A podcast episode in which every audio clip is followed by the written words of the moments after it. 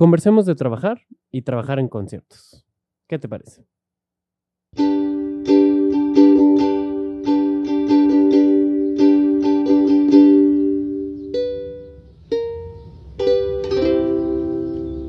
Em, ya fue el, capítulo de em, hablar sobre el último tour del mundo, muy padrísimo, todos lo amamos. Eh, el álbum. Em, y algo que siento, sentí, es que como que sí se siente un poco más de distancia entre capítulos porque subo cada dos semanas, pero pues como sabrás, estoy subiendo, o bueno, como ya he platicado, estoy subiendo una semana un podcast, una semana un video, eh, todos los jueves. Entonces, pasa como que tiempo de la semana. Eh, esta semana pasada subí el video de los AirPods. Em, y la anterior subí el capítulo de el, el, Un verano sin ti. Este, sigo intentando calibrar el audio, eso es algo muy importante, como que, porque siento que de repente en los clips o en algunas plataformas, en mi celular sobre todo, se satura un poco, o sea, como que suenas medio saturado. Cuando yo lo edito lo escucho bien, pero casi siempre edito con AirPods. Y, por ejemplo, estos audífonos son diferentes y eh, luego en las bocinas se escucha diferente y en las bocinas del celular se escucha diferente. Y, este, y así, entonces estoy intentando hacer un par de cambios, también estoy... Este, pero bueno, básicamente estoy como intentando mejorar cada vez, ¿no? Esto está un poco muy claro. Vamos a oscurecerlo. Básicamente, em, básicamente, pues bueno, tengo varios temas de qué platicar que quedaron pendientes. Lo principal es como que la experiencia, o sea, contar bien, bien, bien, este, para quien no le haya platicado, con, con el que no haya conversado, la experiencia de trabajar en conciertos hasta ahora. Justo eh, estoy ahorita como en un break, en una pausa en la que de hecho tengo que ponerme a grabar un buen. Tengo que adelantar episodios y videos porque hubieron dos meses, junio y julio, en los cuales eh, los eventos masivos de OCESA, que es para donde, en donde yo estoy trabajando, o sea, OCESA es la, la, la compañía que... Me disculpa. Interrupciones de trabajo, de otro trabajo. Ah, cabrón. Bueno, OCESA, la empresa, eh, trae muchos eventos, muchos conciertos, muchos acá. Pero, bueno, ya lo arreglo después. Em, pero eh, existe como la división de eventos masivos, o sea, los lugares que son donde básicamente si hay general de pie, más muy probablemente sea evento masivo. No necesariamente porque también de repente en conciertos en el auditorio Telmex ah, usan eh, e, este formato de general de pie hasta ahí, hasta ahí. bueno, lo que decía de que hay que calibrar bien el audio. Em entonces no han habido eventos así en Guadalajara en, e, e, en, estos dos meses, lo cual, fue bueno porque pues como que fueron una especie de vacaciones, o sea, yo sigo trabajando, tengo otro trabajo aparte de eso, pero como que fueron una especie de vacaciones de estar yendo, porque lo que pasa es que tengo que compensar días de trabajo acá y allá por lo mismo, porque normalmente los eh, eventos son los fines, pero hay que hacer eh, como la preparación, montar escenario y así desde días antes, ¿no? Y depende de qué tan grande es el lugar, cuánto tiempo se necesita. Esa es la cosa. Eh, ahorita, pues estoy, digamos, como en lo más bajo, bajo, bueno, no lo más bajo, pero en la construcción del escenario, en la estructura de los escenarios, básicamente. Qué horror. Disculpa. Eso, en, en, la estructura de los escenarios. Y, y, y, y, y, y, este, luego pasa que digamos que si tengo que ir el viernes, sábado y domingo, pues el viernes que debería de trabajar, tengo que compensar esa, ese día yendo más horas a mi otro trabajo, ¿no? Entonces como que sí me había saturado un poco de tiempo entonces, por eso aproveché en estas vacaciones, en este periodo, eh, empezar a subir estos. Tengo que adelantar unos cuantos. Tengo más o menos adelantados videos, pero tengo que adelantar bastantes. Sobre todo la parte de la grabación, porque edición, mm, bueno, no, también. De hecho, edición es lo que más tiempo toma. Pero bueno, em, supuestamente ya empezando agosto van a volver a haber eventos y va a estar todo muy loco. Pero bueno, qué, ¿En qué eventos, en qué conciertos he, participado? En el de Coldplay. Ya, ya lo dije en un clip anterior y en, y en el hace dos capítulos que oh eso me recuerda antes de continuar con esto, una, una breve pausa publicitaria para el episodio número 15 de este podcast. Así es, este podcast es una quinceañera. Este, sí, solo se me quería comentar eso, que es el episodio 15. Está chistoso eso. Em, pero bueno, volviendo. a sí, eh, eh, el concierto de Coldplay. De hecho, ese fue mi primer evento. Imagínate eso. Em, imagínate eso. La verdad es que y la producción que tienen fue una locura porque ah, básicamente tú vas, y te ponen a hacer tareas de lo que se necesite, si, dependiendo de qué tan temprano es. O sea, si son los primeros días, pues es hacer la estructura como tal, o sea, poner las vigas y todo eso para poner la base de las tarimas. No. Tercera vez, Dios. Vez, eh, oh, perdón por la interrupción, otra vez tuve problemas con el audio. Ya sé, ya sé. Y así va subiendo. Entonces yo realmente los días que fui ya estaba más o menos avanzado, o sea, ya estaba toda la estructura. Entonces no me tocó esa parte, pero ya habían productores de, directamente de, la producción de Coldplay. Em, entonces, la verdad es que fue una experiencia impresionante porque pude como platicar con ellos, así como de, ah, where are you from? Y, ah, sí, ¿y qué otros? Me platicó, por ejemplo, hablé con Mark, que es uno de los stage managers, porque sí tienen más de un stage manager. Y él me platicó que aparte ha trabajado con YouTube y que trabaja en el EDC de, de Estados Unidos, de Las Vegas. Y pues así, ¿no? Una locura, que está de aquí para allá a todos lados porque como compensando el 2020 y 2021 que no hubo nada, pues 2022 está con todo. Bueno, 2021 más o menos hubo, pero bueno, sabes a lo que me refiero. Ay, siento que ya no estoy enfocado. La verdad estuvo loquísimo porque pues pude, como conocerlo, platicar con él, luego conocí a, a Brian, que es otro de los stage manager, Fíjate que algo que se me hizo muy interesante específicamente de este concierto, que no lo he visto en otros, yo pensé que, o sea, como fue mi primer concierto, dije, wow, entonces todos hacen esto. Y es que encima de como las tarimas, las tarimas tienen como un tratado antiderrapante, negro, como cualquier... Por eso todos los escenarios se ven muy parecidos, como el piso. Pero eh, ellos, aparte, o sea, tenían eh, esas tarimas y por encima ponían como otra tarima muy delgadita, que era como un rompecabezas. O sea, estaba hecho como de se sentía como de ese que es como foamy duro, que luego ponen en los parques. Eh, algo así, no sé de qué material era.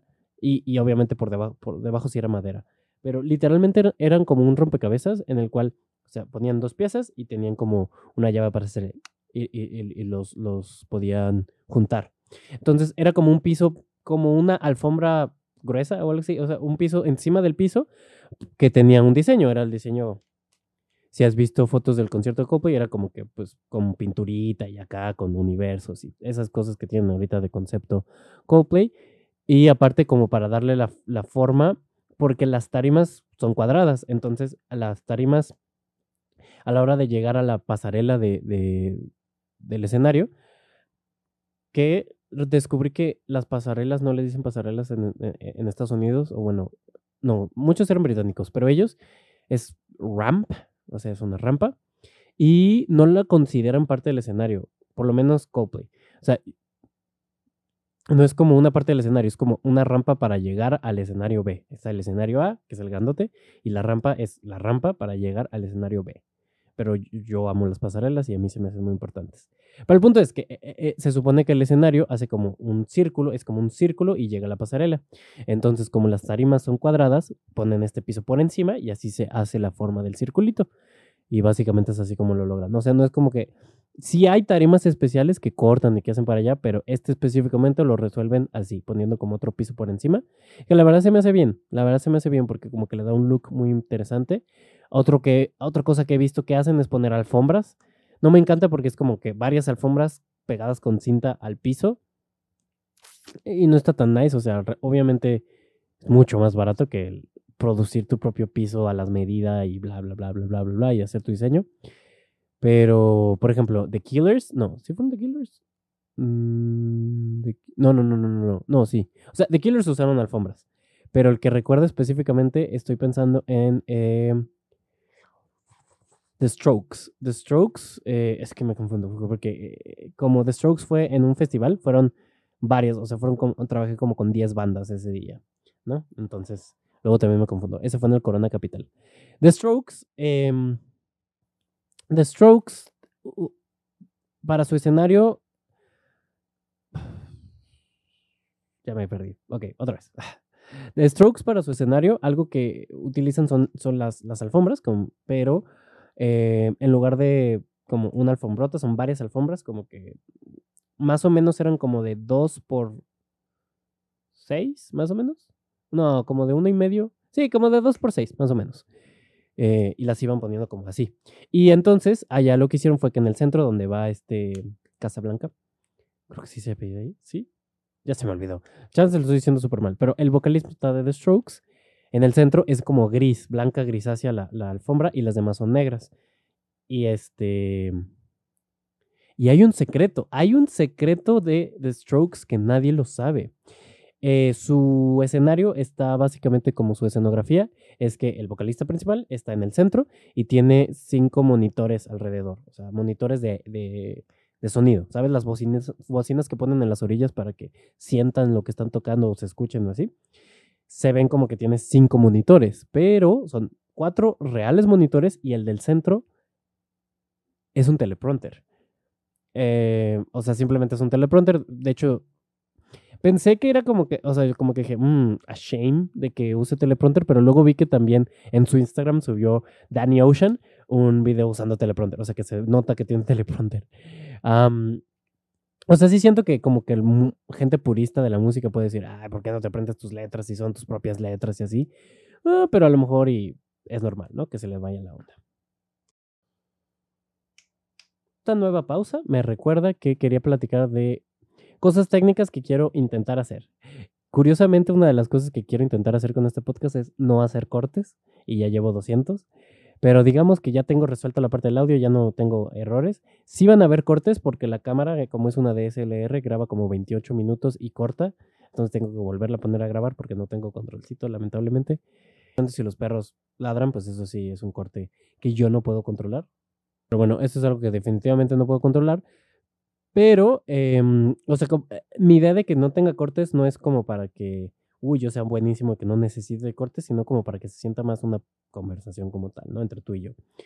Em, de todas maneras, cuando lo escuchas, que aún sigo yo prefiriendo intentar que sea más enfocado en audio, o sea que aunque sí hay una cámara aquí, pero si tú me estás escuchando, puedes escuchar sin percatarte, o sea, no te estoy diciendo, oh, mira esto y mira aquello.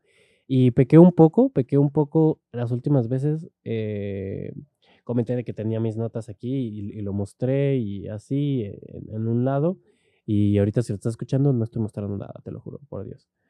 Pero básicamente es eso intentar como no hacer referencias visuales. O sea, es- está buena la referencia, pero no una referencia que no pueda entender alguien escuchando. Y si de plano tengo que hacer una referencia, también tengo que describirla.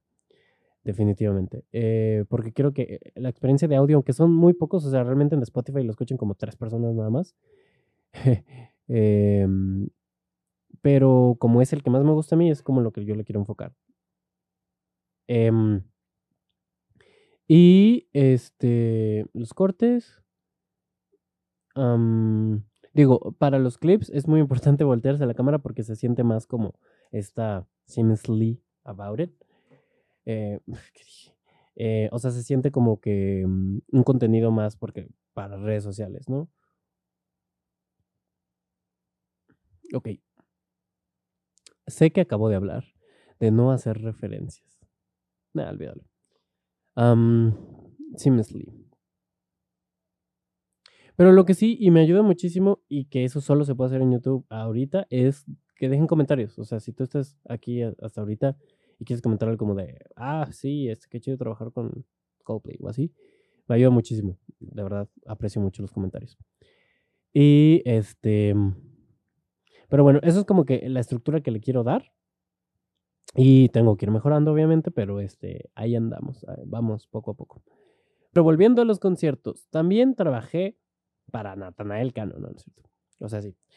Pero volviendo a los conciertos, de ahí mi segundo concierto fue The Killers. Y ese fue muy interesante porque este sí me tocó la experiencia completa de armar el escenario, desde, cero, desde que estaba el pasto del estadio, las vigas, los largueros y bla, bla, bla, bla, bla. Es terrible, porque aparte eh, el escenario estaba como a dos metros, más o menos. Y yo soy un enano. Un enano. Y se les ocurrió, ah, tú, bájate y recibe las tarimas.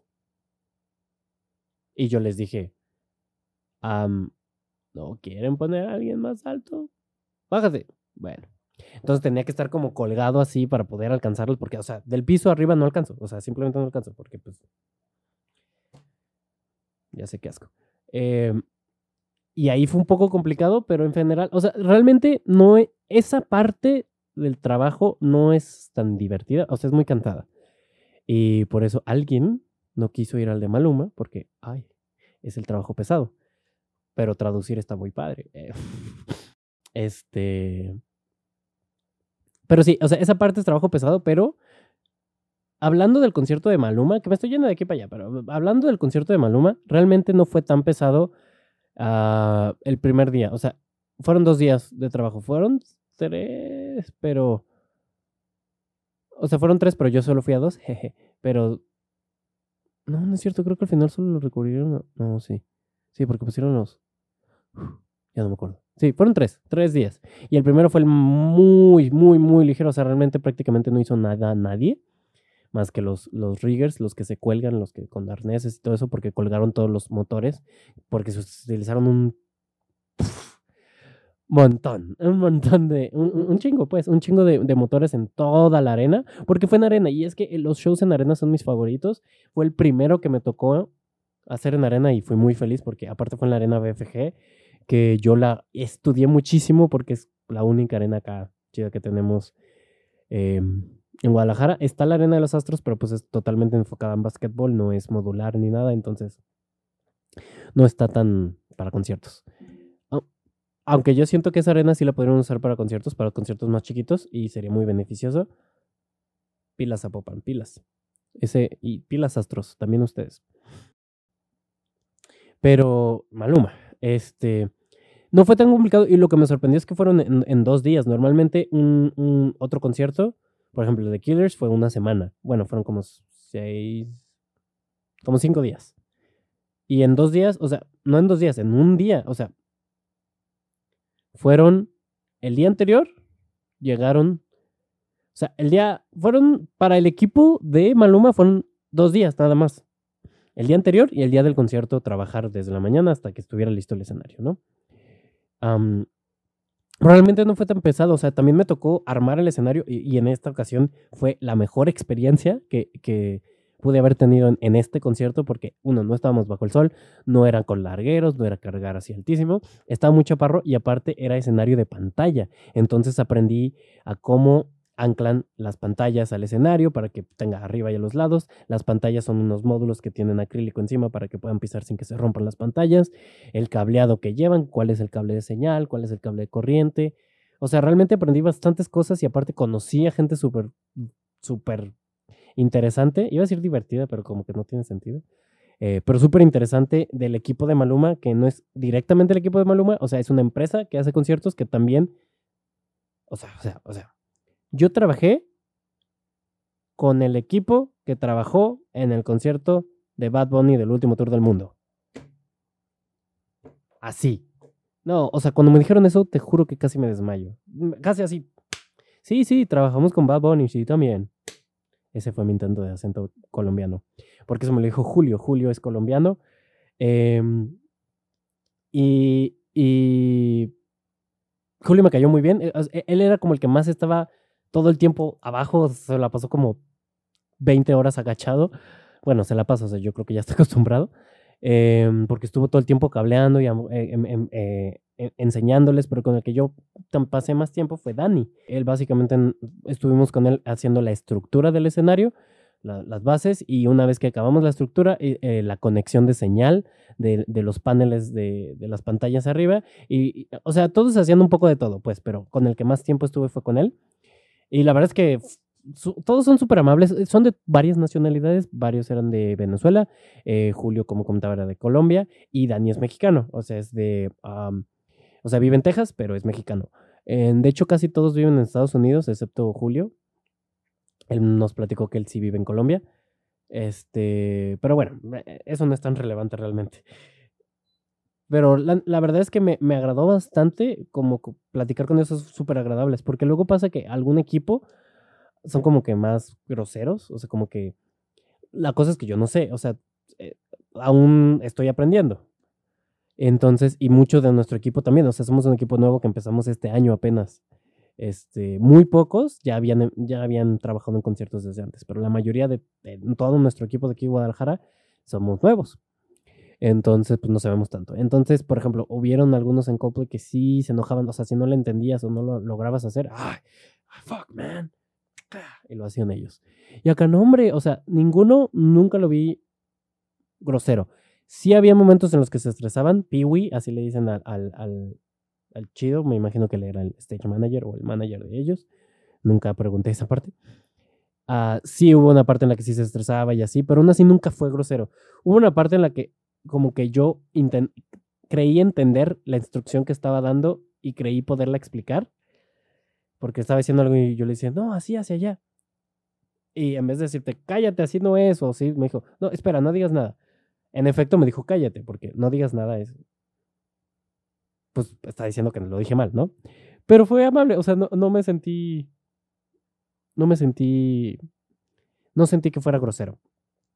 Y este, mm, pero igual no todo el tiempo estuve con él, esto con el que estuve más tiempo fue con Dani y fue súper tipazo, o sea, nos explicó mucho, cuando tenía tiempo nos platicaba de otros conciertos y, y la experiencia y cómo es y así, padrísimo, realmente muy abierto a, a- a platicar, a conversar, a conversar con nosotros. Y algo que se me hizo súper interesante y súper chido es que pude ver cómo calibraron el elevador o la plataforma donde sale Maluma en el centro así. Y eso estuvo hermoso, eso estuvo increíble porque yo soy muy fan de eso, o sea, de las cosas que más soy fan, o sea, en mi otro trabajo en, en una escuela de robótica, eh, hice un, un prototipo de uno de esos de conciertos, así que pueda subir, este, y he hecho muchas ideas de conciertos que usan esos porque es de mis cosas favoritas de un concierto. Eh, Aparte del confeti, el CO2, o sea, hay varias cosas, pero es de mis cosas favoritas sin lugar a dudas. Entonces, am, entonces, entonces pude ayudar a, bueno, pude estar ahí, no ayudé tanto, o sea, porque como que siento que el hecho que no sabíamos y como que querían, bueno, no querían, tenían que ir como que muy a la marcha, a veces mm, simplemente era, sostén ahí y quédate ahí hasta que yo te diga. Y- y no fue como que tan ayuda, pero pude estar ahí cuando lo calibraron, cuando lo subieron y yo fui feliz. O sea, realmente es de las cosas que más me gustan. Y, y en general, o sea, ese, ese, ese concierto, o bueno, trabajar en ese concierto fue muy chido. Gran parte, gran parte de la experiencia, especialmente el pre, gran parte de la fue muy divertido, muy interesante. Gran parte de la experiencia, especialmente el pre, porque el durante y el post, mm, sobre todo el durante, honestamente, el post es como cualquiera, en el que es en chinga, des- desconecten todos, hay que guardar, pase para allá. Me machucaron con una, con una barricada, eso estuvo terrible, me dolió por como una semana. Pero eso es normal, o sea, eso en todos los desmontajes pasa. La cosa es que, por ejemplo, el primer desmontaje completo que tuve fue el de Coldplay, pero no sé, ese fue como que lo tengo en un limbo por como fue mi primer evento, pero el siguiente que tuve así durante la noche fue en, en Querétaro, en el, en el Pulso GNP.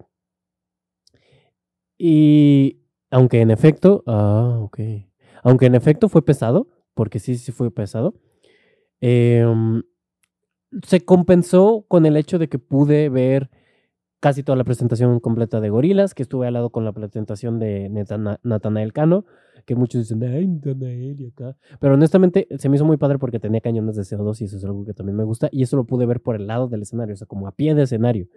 Y pude darme una vuelta por el festival. O sea, realmente tuve chance de admirar el show. Y eso compensó totalmente el hecho de que fuera cansado porque es toda la noche, ¿no? Y acá con Maluma lo que pasó es que no pudimos absolutamente. De hecho, eh, políticas de, de su equipo, o sea, no puedo decir si está bien, si está mal, no, no conozco las razones ni nada, simplemente no pudimos ni siquiera asomarnos. Pero bueno, volvemos. Eh, entonces no pude ver absolutamente nada, ni un solo segundo del show. Entonces, eso sí arruinó totalmente la, la noche, la experiencia, porque me iba a tocar pasar la noche, que ya están muy acostumbrados, pero yo todavía no. Eh, y sin haber podido ver el show. Entonces, ah, eso sí no estuvo chido. Eh, y de hecho, en cuanto entré, este, vi a Dani y me dice, ah, ¿qué onda? ¿Sí pudiste ver el show? Y yo, Nel, nada. luego me platicó que no, es que allá en Miami, este, es prácticamente 100% seguro que si trabajaste en el show, puedes verlo.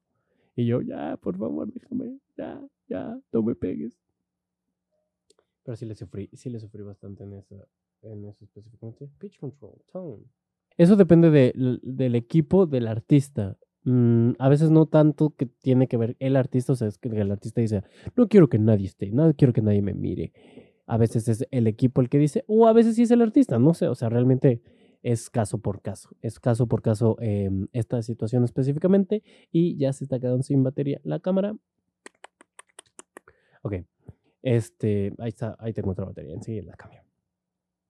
Em, pero bueno, justo como es caso por caso, cada experiencia, cada concierto ha sido una experiencia, ¿no? Este. En el Corona Capital, pues trabajé con varias bandas. Este, muchos no tan reconocidas. Eh, los titulares eran este, The Strokes y Kings of Leon. Creo que es Leon. ¿Tú qué opinas?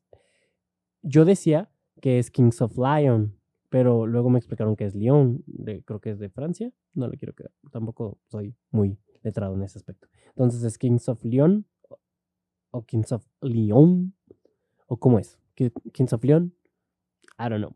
Pero ellos fueron como los estelares de, del Corona Capital Guadalajara.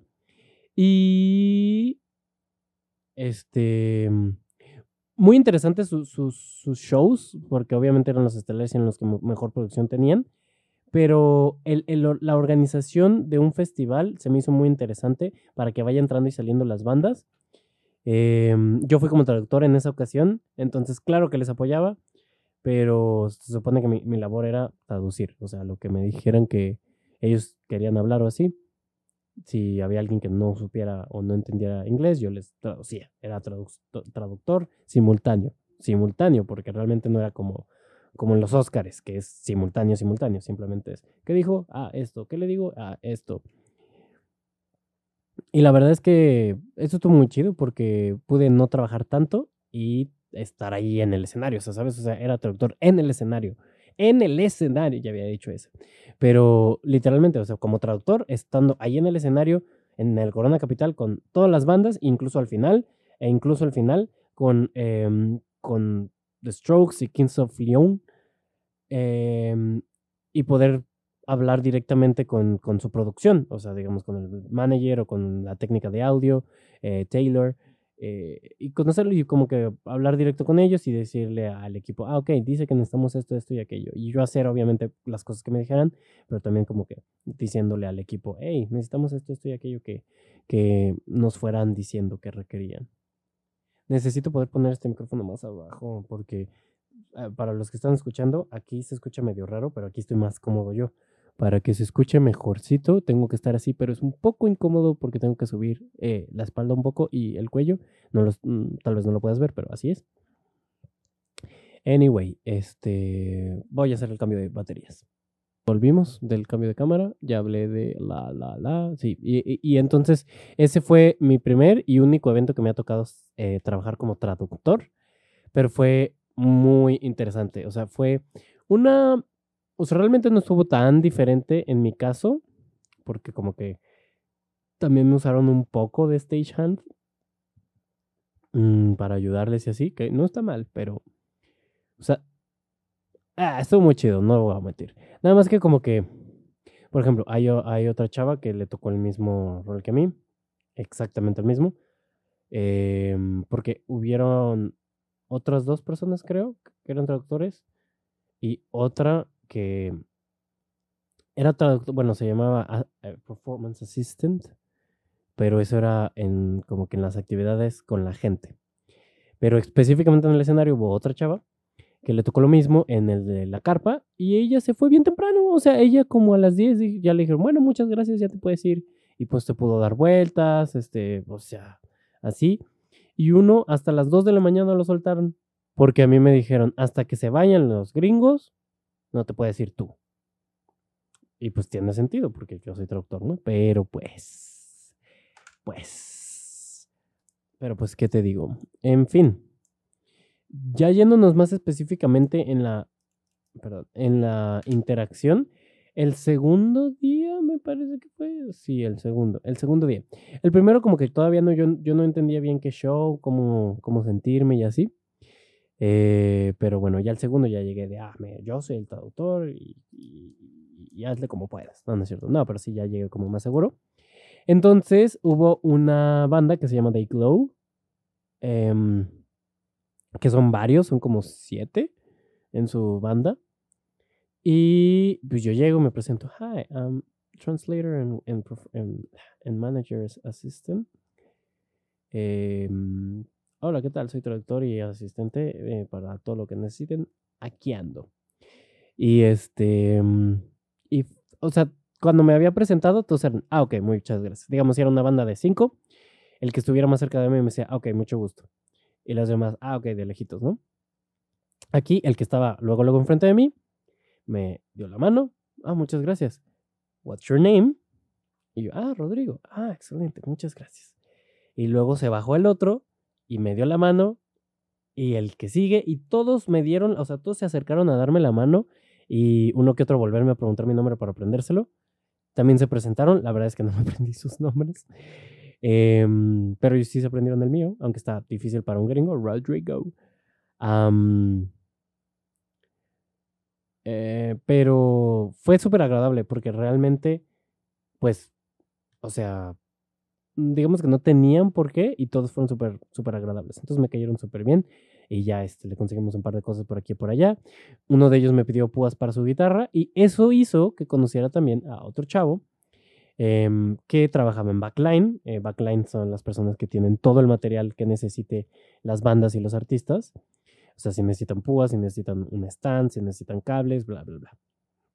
Eso es backline porque es la línea de atrás. Ah, es que tenía que explicar el proceso de cómo funciona en la organización antes de, dar este contexto. Necesitas otro contexto. Ese contexto es que está, está organizado en que está el escenario, lo que tú ves, está la pantalla en este caso, y atrás hay otro como escenario, otro camino, que es el backline, en la línea de atrás, en el que se hace un círculo.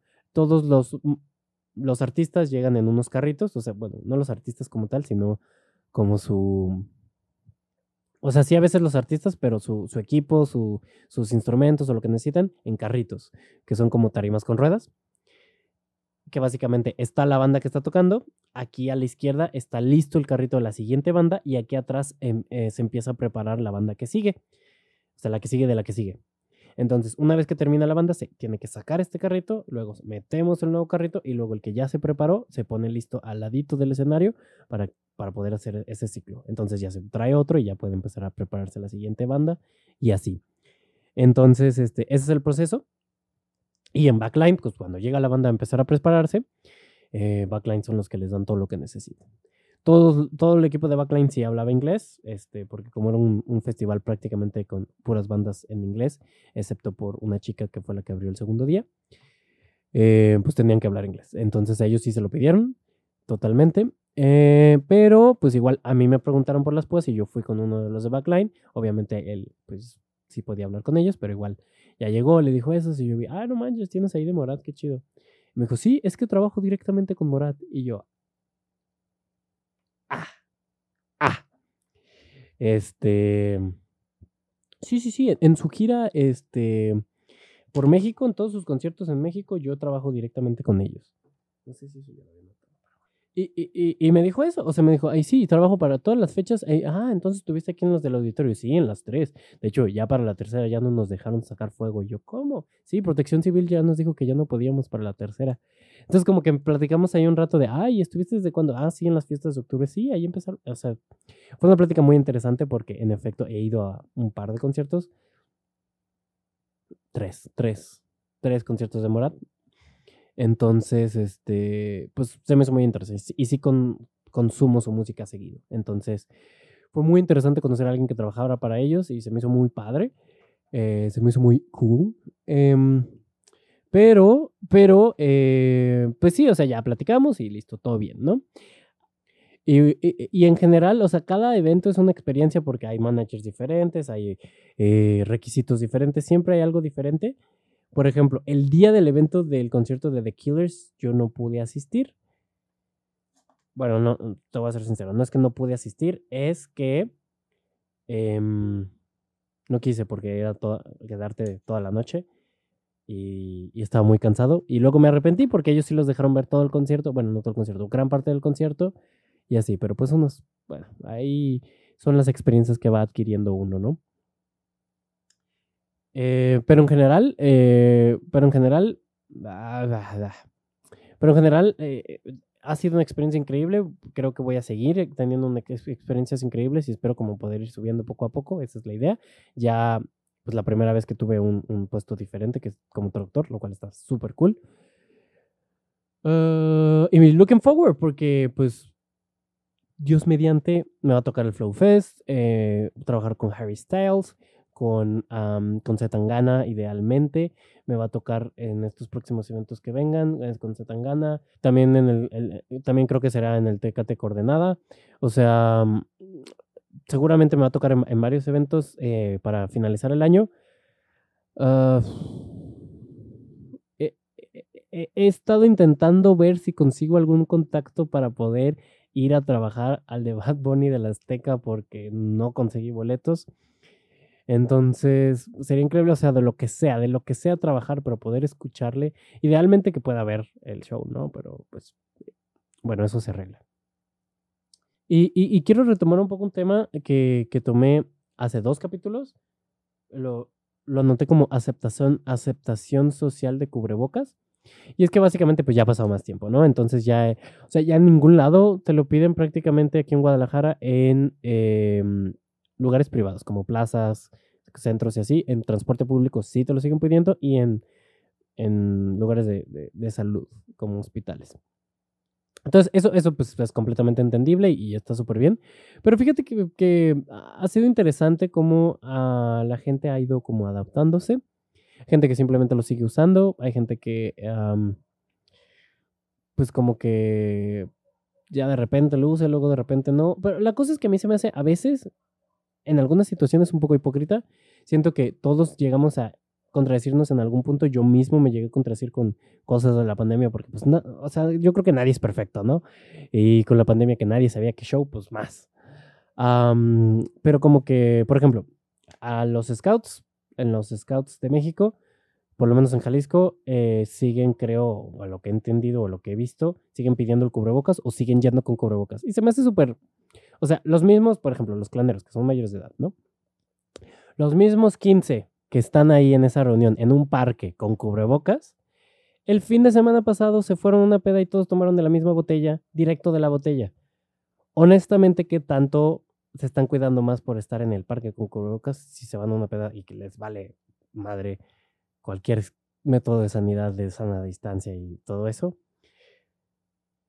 Y, no lo digo específicamente por algún grupo, porque ni siquiera sé si realmente ese grupo, digamos, algún grupo o algún tal, si en efecto se ven, pero es muy, probable, porque pues así, así le hacen los chavos. Y, y, en efecto, prácticamente todos los rovers, que son mayores de edad, eh, salen de peda y, toman shots de la botella directo y luego se la pasan a otros y así, eso pues, pasa. Y pues no sé, o sea, como que siento que, o sea, no tiene mucho sentido, ¿sabes? Pero bueno, ya me siento mucho más tranquilo en muchas ocasiones como de ya no traerlo. Eh, siempre traigo uno de todas formas porque, porque pues sí, obviamente, pero pero yo sí me siento muy libre de no usarlo, honestamente. Y, y si me hace feliz, entonces, pues eso está chido. Eh, justo en el capítulo pasado hablé tres segundos de eso y dije que iba a hablar en este, que es los clips. Estoy aventurándome a los clips, tanto en el podcast como en, en los videos de tech, porque em, pues estoy viendo cómo llamar un poco más la atención, ¿no? Y pues los clips es una opción que específicamente cuando dije inspiración, eh, estoy tomando la idea de, Roberto Martínez, tal cual.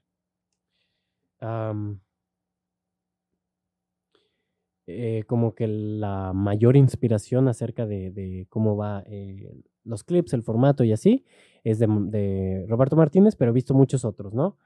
los que todavía no, como que todavía no uh, calibro chido son los de tech. Los de tech como que siento que todavía me falta. Siento que los de podcast ya, ya funcionan, ya funcionan porque hago clips, que aquí en el episodio largo, como te digo, quiero que, quiero que no sea tan tan, este, tantos cortes, o sea que si estás viendo que me trabas porque soy humano, pero en los clips sí le hago cortes porque quiero que, digamos, si lo vas a, si ves cuatro segundos eh, el clip, esos cuatro segundos es información, o bueno, cosas hablando, hablando, es algo que puedes escuchar.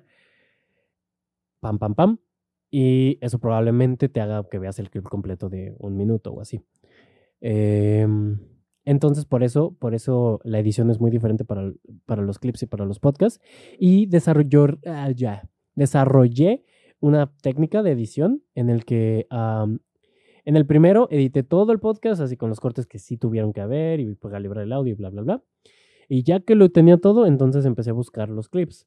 Pero eh, ah, lo que pasa es que los clips simplemente es algo, o sea, yo hablo de lo que quería hablar desde el principio y ya después veo si hubo algún tema importante entonces, mientras lo estoy editando, digo, ah, esto está interesante y me paso a otra secuencia. Separo esa, esa parte que quiero, este, hago el clip. Bueno, edito el podcast completo que abarque todo ese, ese, ese tema y luego edito el clip y luego vuelvo al, al, podcast completo y así. Entonces, eso me ayudó en el último a tener al mismo tiempo los clips y el capítulo completo, pero sí hace que el proceso un poco más largo, ¿no? Más tardado el proceso de editar completo el, capítulo. Pero bueno, eso es cosas técnicas que tal vez no te importen tanto, pero es interesante. O sea, a mí se me hace interesante y entonces puede haber alguien a quien se le haga interesante. Por eso lo comento. Pero pues bueno, este...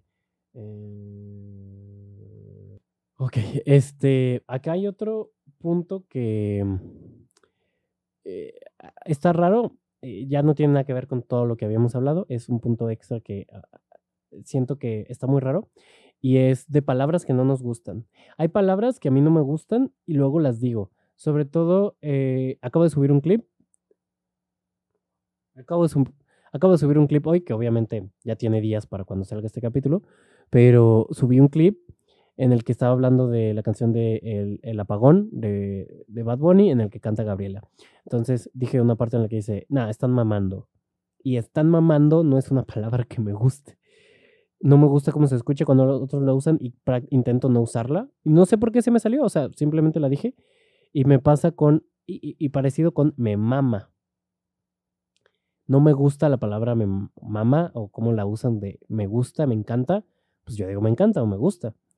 Esa, creo que esta sí prácticamente nunca la uso, o sea, puede pasar que sí la use porque pues, soy humano, pero no me encanta. Pero, por ejemplo, me caga, eh, te mamas, se mamó, pues sí las uso de repente y se parecen mucho o están igual y, peores que, que me mama, pero me mama no, no me gusta en absoluto, o sea, realmente no me gusta. Y siento que hay palabras así, o sea, puede que tú tengas así palabras que de repente las usas, pero no te encantan, o que las escuchas y que cuando las escuchas dices, ay, no. Entonces, este, volviendo a lo que comentaba de la parte de los comentarios y que si quieres y que si me quieres apoyar, puedes comentar eh, si lo estás viendo en YouTube. Eh, si hay, qué palabras son las que tú, pues de plano, no, te encantan. Y si esas palabras son palabras que no te encantan y no las usas, o que de repente se te salen y cuando las te, salen dices, ¡ay, qué horror! O de plano es de que escuchas a alguien más y dices, por ejemplo, eh, eh, mucho tiempo, eh, mucha gente, o bueno, escuchaba mucho, escuchaba mucho esto de que el pelo de arriba es cabello, no es pelo, porque el pelo es pelo de allá abajo. O sea que esto es vello, el vello corporal y el pelo íntimo es el único que se llama pelo, que según yo también es bello, ¿no? Pero el mundo es que el de arriba es cabello. Em, y Ricardo de La Cotorriza, hago mucha referencia a ellos porque pues es el podcast número uno de México, ¿no? eh, De hecho, también es que Los dos han dicho y recalcado grandemente que odian la palabra cabello. Que es, pues, de hecho, justo una vez en un capítulo, Ricardo la dijo, dijo, en el cabello. Y luego dijo, ay, dije cabello. Ya hizo como tres minutos hablando otra vez de por qué no le gusta cabello y de, de lo mal que suena. Entonces, a, todos a todos les pasa, ¿no?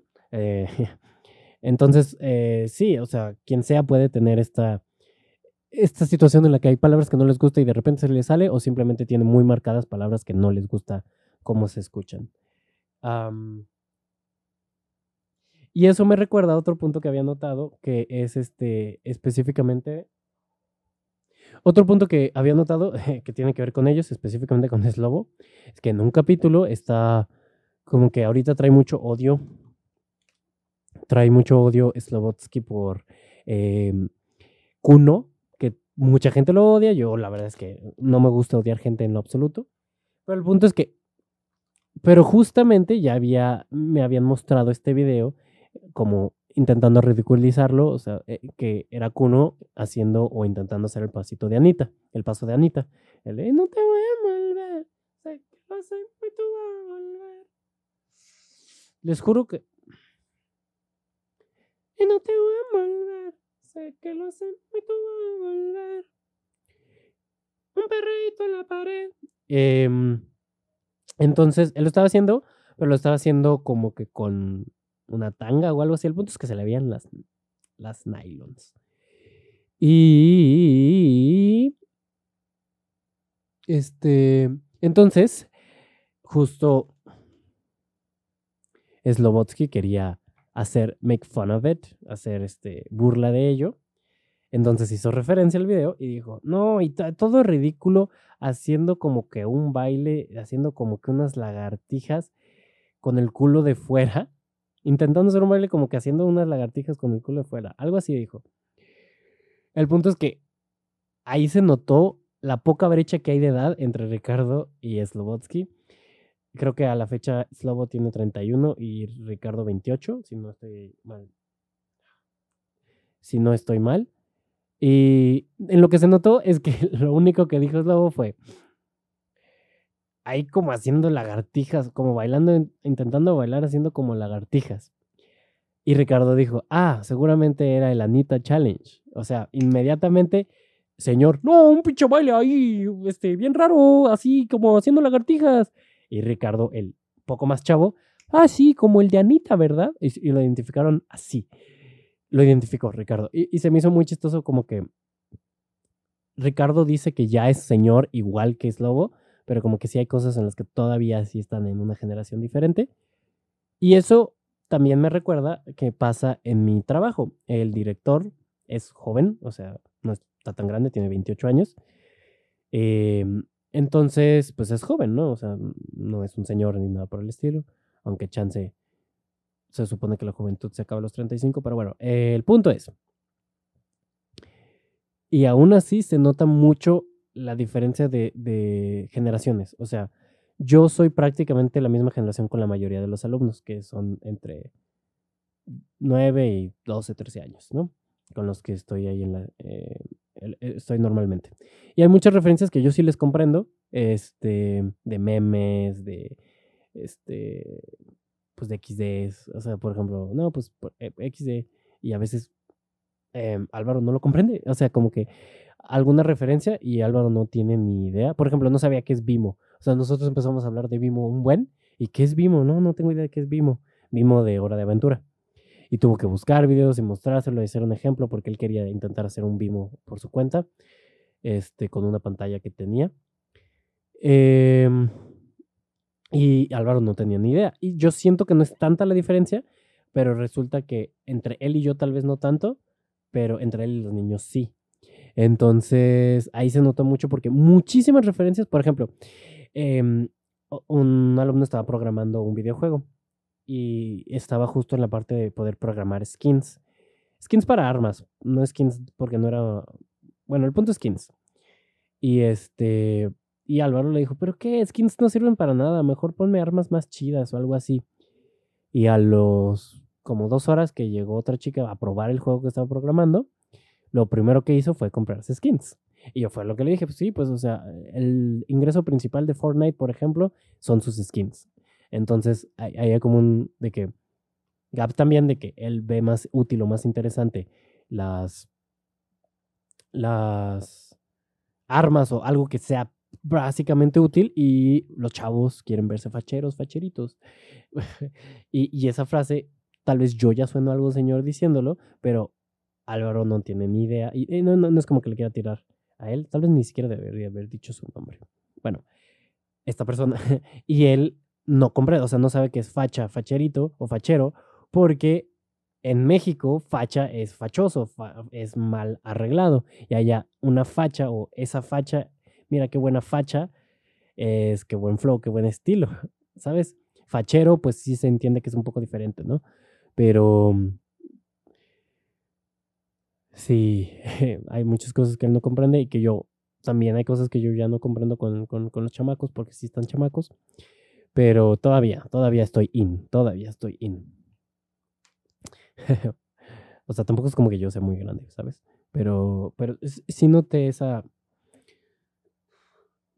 esa particular diferencia. Y este, hmm, ya quería presumir algo eh, físicamente, pero recuerdo que no quiero hacer referencias visuales. Entonces, este, pues bueno, sin más que agregar, vamos llegando al final de este capítulo.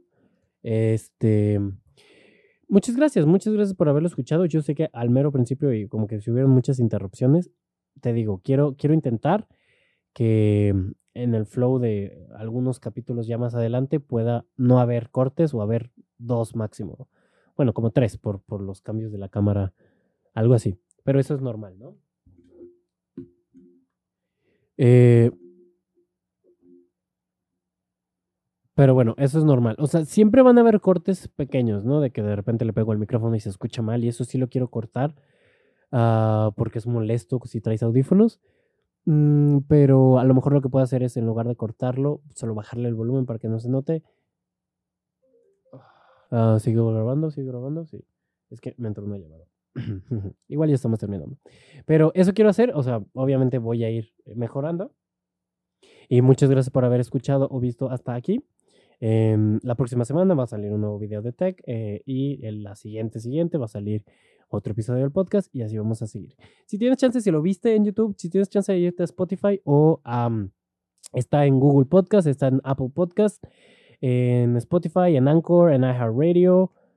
Está como en siete plataformas diferentes. Y fíjate que esto es algo que mucha gente no sabe y es, y ya lo he dicho antes, Apple Podcast es gratis, es completamente gratis. Solo tienes que tener un dispositivo Apple, el que sea.